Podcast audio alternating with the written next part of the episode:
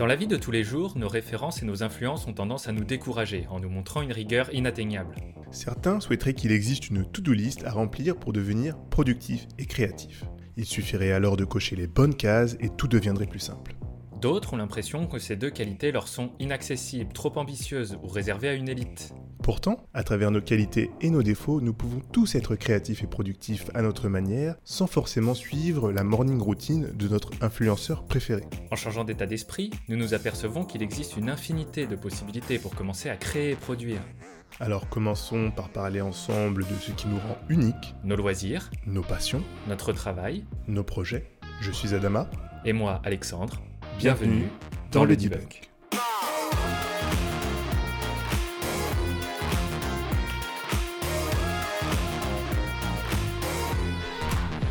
Salut Adama Salut Alex, ça va? Ça va, ça va très bien et toi, comment s'est passée la soirée hier? Euh, Hier, très bien. Donc euh, j'ai été au cinéma, là, comme je t'avais dit, euh, j'ai été voir euh, Free Guy, Ok, nouveau film avec euh, Ryan Reynolds. Franchement, du top niveau. la crème de la Du crème Top niveau. Ah ouais, franchement, du top niveau. J'ai j'ai adoré. Le film est vraiment bien construit. Bah, Ryan Reynolds, euh, du Ryan Reynolds, quoi. Voilà, ça passe toujours Euh, bien. euh, ça passe toujours bien. Et ouais, franchement, un 10 sur 10. Il y a plein de références. C'est pop culture, comme à souhait, comme nous on aime. Ouais, ouais c'est cool, mais j'ai trop, trop envie de le voir ce film-là et. Je te Ouais, recommande. bah, bah, ça marche. Approuvé. Je approuvé. recommande. Et je vous recommande aussi, d'ailleurs. Très bien. Bah, et puis, de mon côté, j'ai complètement aussi oublié de t'en parler. On, on discutait hier de ce qu'on regardait et je viens de finir, j'ai fini hier soir, moi, la saison, de, la saison 3 de How to Sell Drugs Online Fast, qui est sur Netflix. Ok. Et pareil, je te le recommande. Ah ouais. C'est. T'as trois saisons. Combien de saisons par épisode? Il y a... Alors, il y a, doit y avoir 6 épisodes par saison et pour l'instant, il y a 3 saisons. On sait pas trop s'il y en aura une quatrième ou pas. Mais c'est vraiment cool. Il y a, ça dure 30 minutes chaque épisode et ça se regarde tout seul. Ouais, ça se consomme bien, ça. Ok, Ouais. ça marche, à noter. Parce que là, je viens de finir. euh, Alors, si j'avais commencé, moi, euh, Clickbait, tu sais, euh, ce truc-là avec. où on... c'est partout sur les réseaux sociaux où le gars, il a une pancarte de... devant lui, il est sur YouTube, entre guillemets, et il y a marqué à 5 millions de vues, je meurs. Ah oui, oui, oui. Ouais, voilà. Donc, j'ai regardé ça, c'est pas ouf. Bon, d'accord. Ne perdez pas votre temps. Ça, se- ça se regarde hein, bien, mais c'est pas ouf. Le jeu d'acteur et les moyens, c'est pas, pas extraordinaire. D'accord. Euh, Ah, puis sinon, l'autre événement en ce moment, on est. Alors aujourd'hui, au- le jour où on tourne, on est le 4 septembre et ça a été la rentrée pour beaucoup de personnes cette semaine. La fameuse rentrée des classes. La rentrée Back des classes. school. Bah Euh. écoute, euh, moi c'est anxiogène. Hein, Ah ouais. Ah ouais. je, je, je, parce que moi, ma, ma compagne est professeure de français. Et euh, donc du coup, je suis toujours un peu baigné un peu dans, dans ce côté euh, rentrée des classes, etc. Tu vois. C'est pas une période agréable. C'est qu'elle prépare ses affaires, etc. Ses crayons, ses nouveaux classeurs et tout. Ça, me- ça, me, ça, me, ça, me, rend- ça, me, ça me rend anxieux, en fait. Je n'aime pas. Ah non, mais c'est. Comment expliquer? C'est horrible et c'est marrant, je pensais. euh, J'ai eu un flashback hier parce que dans la série, justement, euh, How to Sell Drugs Online Fast, c'est des lycéens et ils passent le bac. Et il y a une réflexion à un moment du protagoniste euh, principal qui dit que. Alors, ils sont en Allemagne, donc c'est relativement équivalent à la France. Ils disent que les 17 premières années de notre vie, le seul truc qui existe, c'est le bac. C'est ouf. hein. C'est- C'est-à-dire que pendant 17 années de ta vie, ce qui est quand même, euh, j'en sais rien, moi, une grosse partie, euh, je l'espère, de notre espérance de vie, Ouais. euh, bah, tu cours après un seul truc qui, au final, une fois que tu l'as passé, bon, on va pas se mentir, tu relativises ouf, beaucoup plus son utilité. En fait, en fait, tu réalises qu'il y a une vie après ça, en fait. Ouais. Vraiment. Ouais. C'est ouf. Tu dis, bah ouais, ok, c'est cool, j'ai fait ça, maintenant, bah ok, la vie commence, en fait, c'est ça Ouais, le, non, mais c'est vrai, parce que c'est vrai que c'est un peu le seul objectif, c'est un peu le truc dont on, on parle tout le temps, et puis on passe beaucoup de temps à l'école. Donc, euh, euh, enfin, le bac, c'est vraiment ce, que, ce qui te reste en tête pendant toute ta scolarité, ce qui te fait peur aussi, Hmm même un peu. Euh, mais après, quand tu l'as passé, bah ouais, tu te sens un peu libéré d'un truc comme. Ouais, il y a, il y a- il y a un point en moins, mais tout ça pour dire que c'est vrai que ça fait pour 17, alors un peu plus pour, euh, pour certains, si ça, si ça se poursuit un peu à l'université, etc. Mais on va dire pendant une vingtaine d'années de ta vie, le mois de septembre est synonyme de rentrée. Ouais. Le Tu mois de te septembre tapes. est synonyme d'un- nœud dans le ventre qui est pas agréable. Ouais. 20 rentrées ou euh, ou parfois euh, bah, tu, tu vas te demander dans quelle classe tu vas être, quel prof tu vas avoir, quel emploi du temps tu vas avoir. Et puis, euh, pour, il y en a pour qui c'est pire, il y en a qui changent complètement de, de ville ou de Ouais. pays, tu vois. Et donc, ils vont, ils vont faire une rentrée qui est déjà anxiogène dans un pays peut-être étranger, dans une ville étrangère, avec des gens qui connaissent pas du tout. Ça, c'est hyper anxiogène. Moi, je me souviens, et c'est ouf que je me souvienne ça encore après, peut-être, euh, allez, euh, 20 ans après, hum, mon, mon jour de rentrée en CP. Ah oui. Je m'en souviens encore. Je m'en souviens encore parce que je me souviens que mon petit frère, lui, rentrait en petite section de maternelle. Et on avait été le déposer. euh, euh, on avait été lui le déposer. Moi, j'étais avec lui et il avait fait une scène, mais comme pas possible, quoi. D'ailleurs, il serait pas content que je, raconte ça. mais il, il voulait pas laisser ma mère. C'était crier les pleurs, quoi. Et, moi, je me souviens, ça fait déjà. Je, je pleurais pas, mais ça m'avait déjà mis une charge émotionnelle très importante. Et euh, ensuite, j'avais été avec. euh, on avait laissé ma mère avec mon petit frère et mon père m'avait accompagné euh, dans l'autre école pour faire ma rentrée, moi, en CP. Et je me souviens qu'au moment où il commençait à partir, j'ai commencé vraiment à pleurer, mais pas euh, à faire une scène, mais les larmes commençaient à me, à me couler, quoi. J'avais peur et je, je me sentais vraiment très oppressé, en fait. Ok. Et, et c'était lié au fait, à ce fait-là, en fait. C'était lié au fait que je- on, on venait d'arriver dans une nouvelle ville, dans une école qu'on connaissait pas du tout, avec des gens qu'on connaissait pas, et c'était tout nouveau, en fait, pour, euh, pour un enfant de 7 ans, quoi. Et puis c'est super désagréable. Enfant hein. de 7 ans que j'étais. Et c'était, ouais, c'était, c'était, euh, c'était pas une très bonne expérience. Et après, euh, bah, toutes les autres années, c'était pareil, le même stress, parce que moi, je me souviens comment ça se passait à l'école. On nous réunissait tous dans la cour de récré, Ouais. on disait, ok, bon, bah là, ça va être euh, les CE1. Dans les CE1, dans la classe de Madame Chalumeau. Hop. Je n'invote pas. Ma, ma prof de CP s'appelait vraiment Madame Chalumeau. Ah oui, d'accord. Ah c'était un dragon, quoi. c'est ça. et euh, elle est, elle est, donc ils annonçaient et ils disaient bon telle personne, un, euh, personne A, personne B, personne C. Et donc du coup t'avais le stress, t'avais le stress qui te montait en fait. Quand Mhm. est-ce qu'ils m'ont appelé mon nom Et en plus je vais devoir traverser toute la cour, tout le monde va me regarder, etc. J'ai pas envie.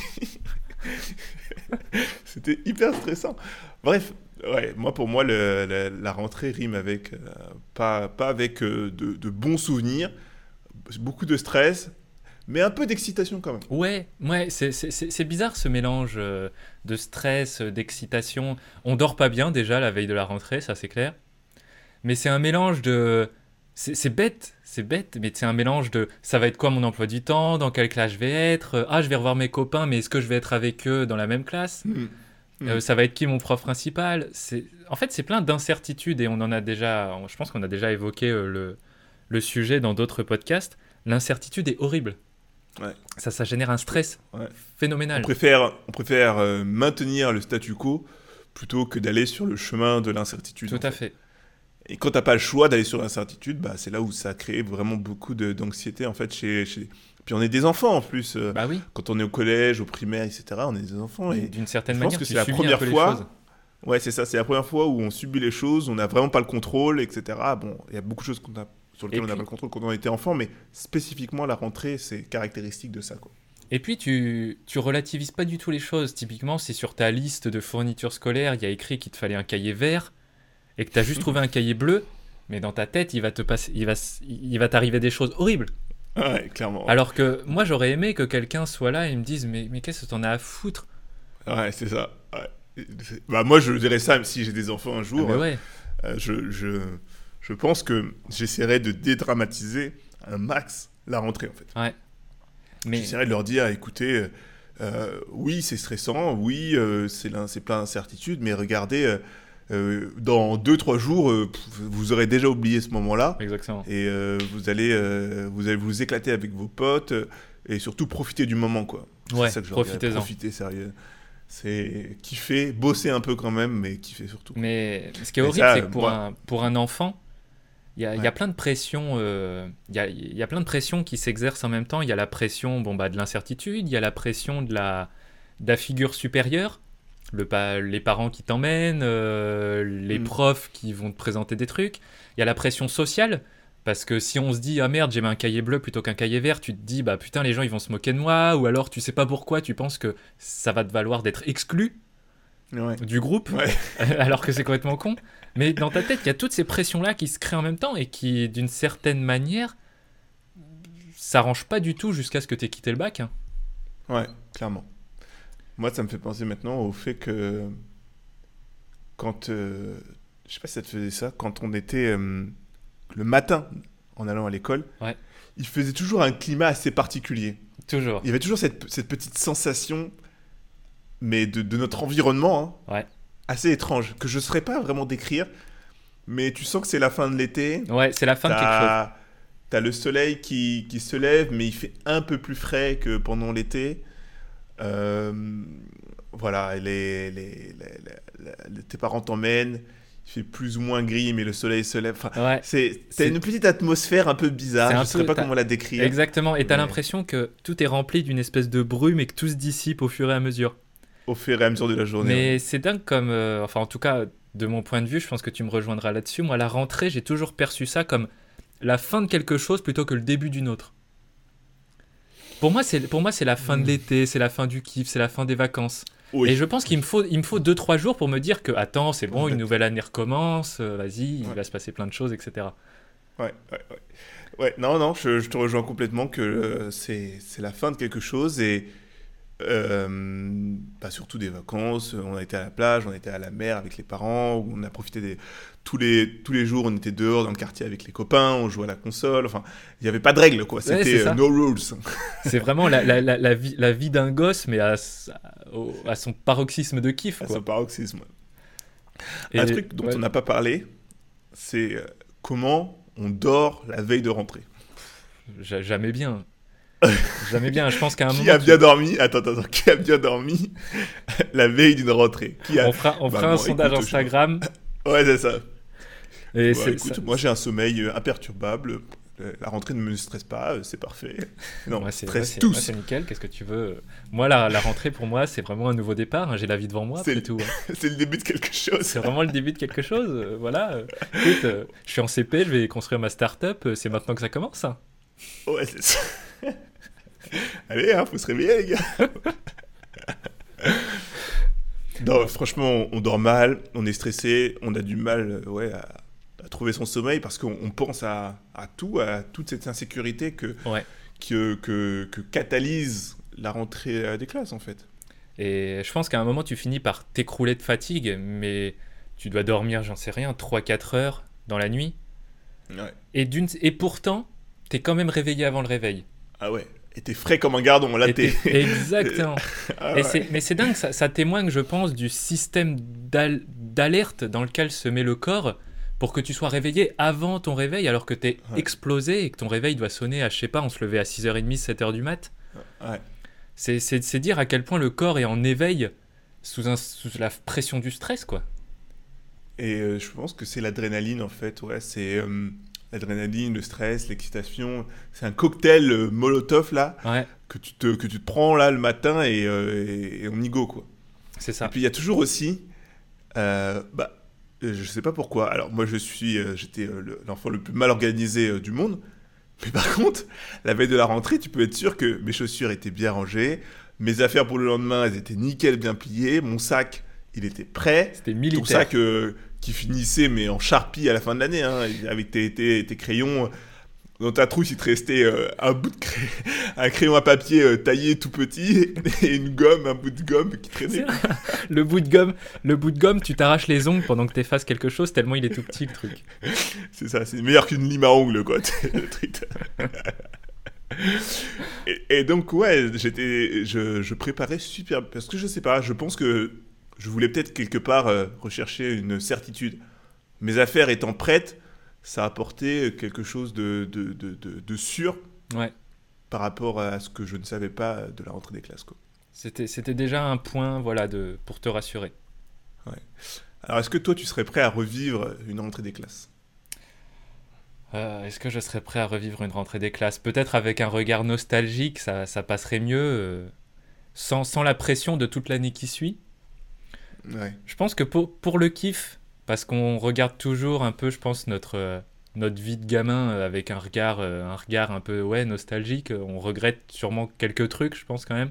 Je pense que je serais prêt à le revivre. Mais avec un regard d'aujourd'hui, quoi. Juste pour. Oui, juste pour, pour, voir me un peu comment. Ouais, pour le souvenir, je suis d'accord avec toi. Après, euh, moi, moi je trouve que.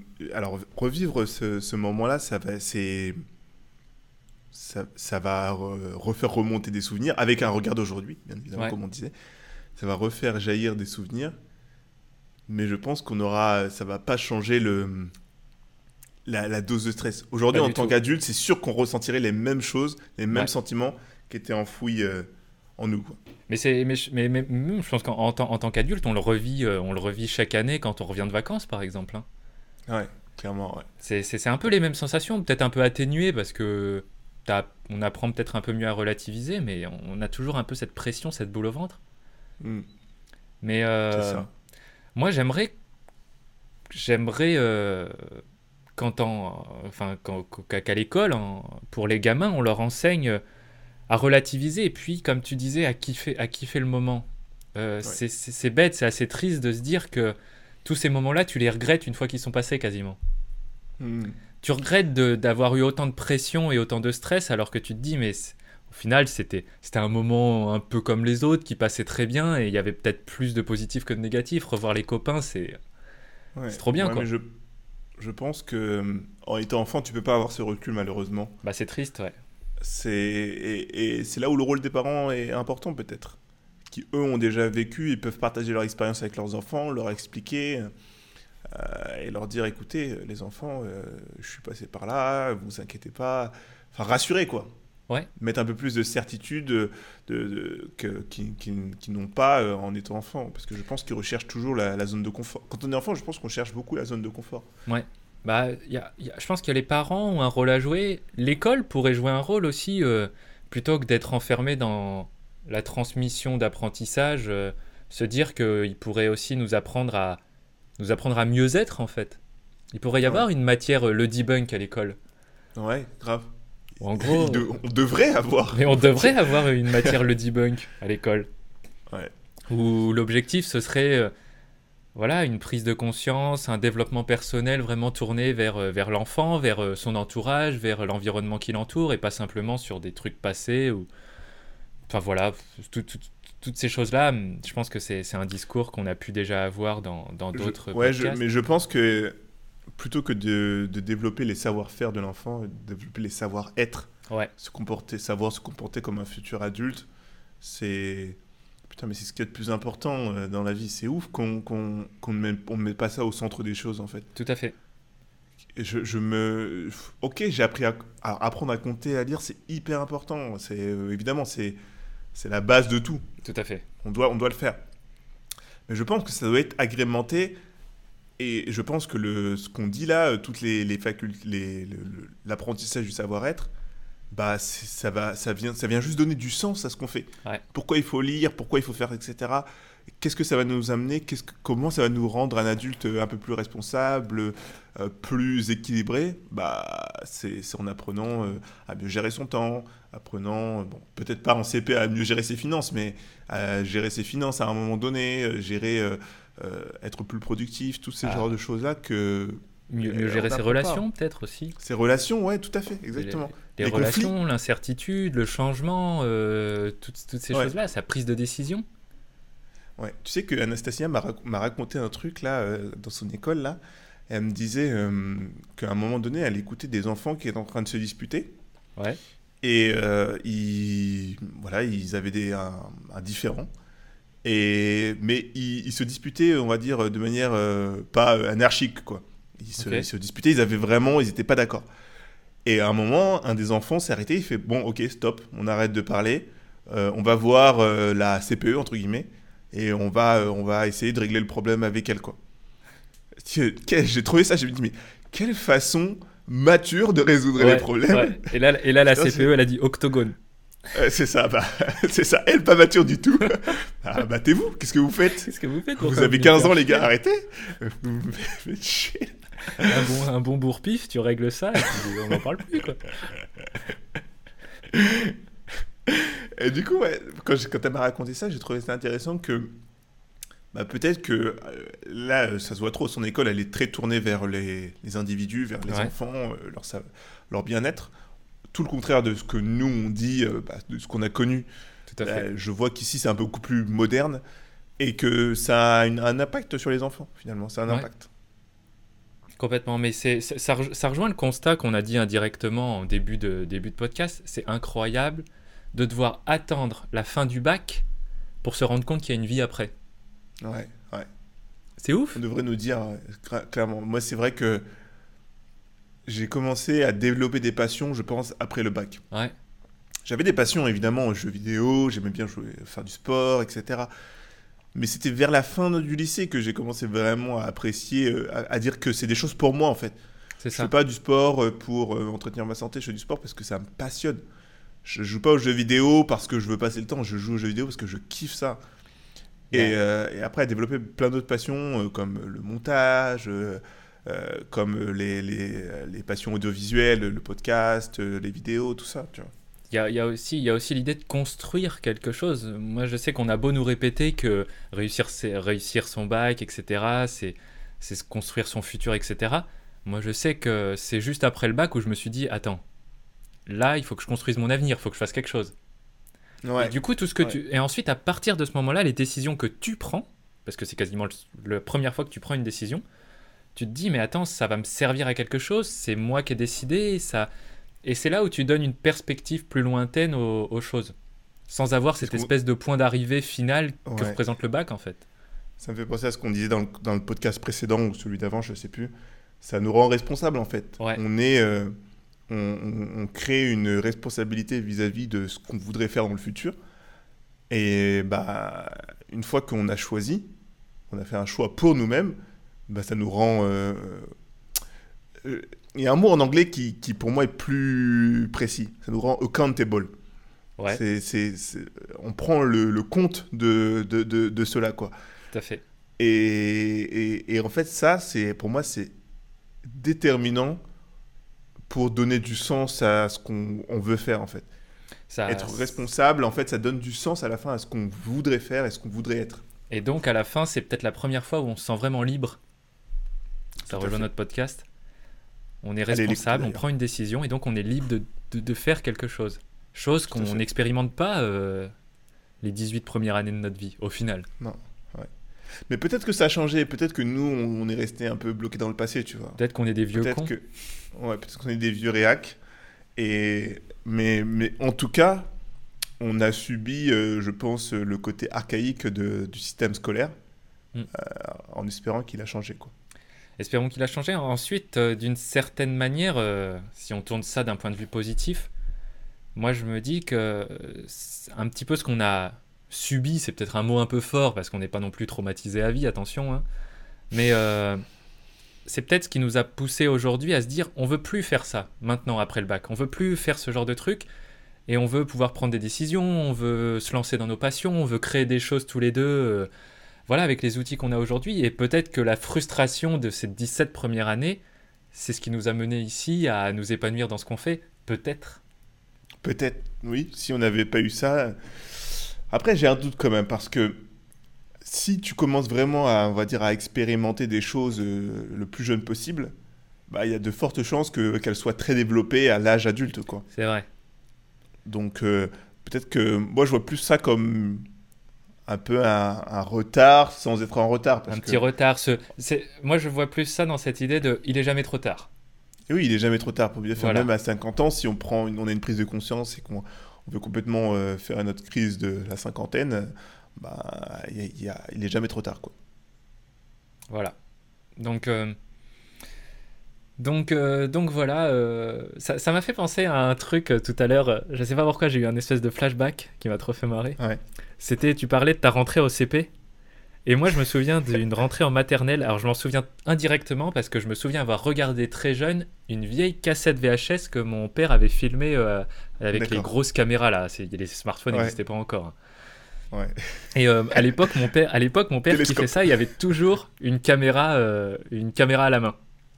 Et donc, il était venu filmer ma rentrée. C'était ma première section de maternelle, je crois. Donc vraiment, j'étais tout gamin. Et je me souviens avoir vu la, la cassette des années plus tard, où en gros, il filmait, il filmait, il filmait, puis à un moment, ma, ma, ma, maîtresse de, de maternelle l'avait un peu envoyé chier en lui disant Bon, voilà, monsieur, euh, maintenant il faut partir. Parce que mon père restait, restait, restait pour filmer. Oh. Et je me souviens, je me souviens que mon père avait oublié d'éteindre la caméra. Et donc il était, il était parti, il marchait dans la rue avec la caméra, tu sais, qui se balance comme, comme les caméras cachées, les trucs, les mecs qui oublient d'éteindre. Et il commençait à dire Ouais, il va falloir qu'elle se calme, la grognasse, là, elle va commencer à me faire chier, etc. et pendant ça. Et pendant 5 minutes, t'as la caméra qui se balance en filmant le béton par terre avec mon père qui râle. je sais pas pourquoi j'ai ce souvenir là de la rentrée, du coup, qui est indirect, mais qui, me fait trop marrer à chaque fois. Mais finalement, tu vois, regarde, ça, ça montre qu'on a tous un petit souvenir de rentrée qui nous a marqué, qu'on n'oubliera jamais. Et, ça, mm. c'est ça que ça, c'est pour ça que c'est puissant et c'est fort. Euh, la rentrée des classes, c'est que c'est quelque chose qui nous reste euh, dans l'esprit, quoi. Bah ouais, parce que le stress, l'anxiété, la peur, en même temps un peu l'euphorisme, euh, bah mine de rien, c'est des, des, émotions très très fortes. Et du coup, on sait que les, la, la, mémorisation des souvenirs passe essentiellement par le marqueur émotionnel qui y est associé. Et donc, plus marqueur est fort, plus on s'en souvient, quoi. Et euh, je me souviens, je, me souviens juste d'un autre truc aussi parce qu'on a commencé, c'est surtout au lycée qu'on a commencé à traîner ensemble. Et au lycée, on était, je sais pas, il devait y avoir une centaine d'élèves dans le lycée. C'était vraiment un petit lycée, un petit, lycée, de ville. Et du coup, ça a enlevé une part de stress de savoir avec qui t'étais parce qu'au lycée, nous à l'époque, il y avait que trois euh, euh, comment on disait, des sections S, L et ES euh, Des séries. Des séries. Donc L, L, S et ES. Et donc, comme il n'y avait pas assez de personnes pour faire deux classes par, euh, par série, bah, tu savais que si tu étais en S, tu allais te retrouver avec toutes les autres personnes qui étaient en S. Ouais.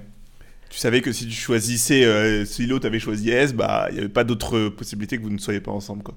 C'est ça. Donc ça, ça, a enlevé une part, ça a enlevé une part de, de stress déjà, ça. Ouais. Et, euh, et euh, à contrario, si tu choisissais une autre série, tu savais pertinemment que tu n'allais pas être avec tes amis, mais au moins tu le savais, tu étais fixé. quoi. C'est ça. Enlevé, comme tu disais, encore une fois, une part d'incertitude. Exactement. Donc, euh, donc voilà, comme on le disait, des, souvenirs de rentrée par-ci par-là, des bribes parfois.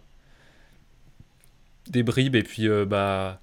C'est vrai qu'à l'époque, on vivait ça un peu, on subissait ça comme des gamins, et puis maintenant, avec le regard un peu plus mature d'adulte, c'est Ouais, bah il y aurait des choses à changer. Ouais, il y aurait des choses à changer. Tout à fait. Euh, mais euh, euh, dans, dans l'ensemble, je pense qu'on a, une, on a une certaine tendresse envers ces souvenirs. Tout à fait. qui, qui, nous rappelait un peu l'enfant qu'on était. Et j'aimerais bien, comme tu dis, revoir moi une caméra, une, une vidéo, un, un passage d'une de, de, mes rentrées et de, de, de, voir mes expressions de visage, comment j'ai pu être, parce que c'est quelque chose qui est plus dans ma tête, mais je le reverrai, je, pense que j'en serais très content quand même. Et je, pense qu'on regarderait plus ça avec, euh, malgré toute la pression qu'on a pu subir à ce moment-là, on regarderait plus ça avec un, petit sourire quand même. Parce qu'au final, il y a quand même du bon dans tout ça.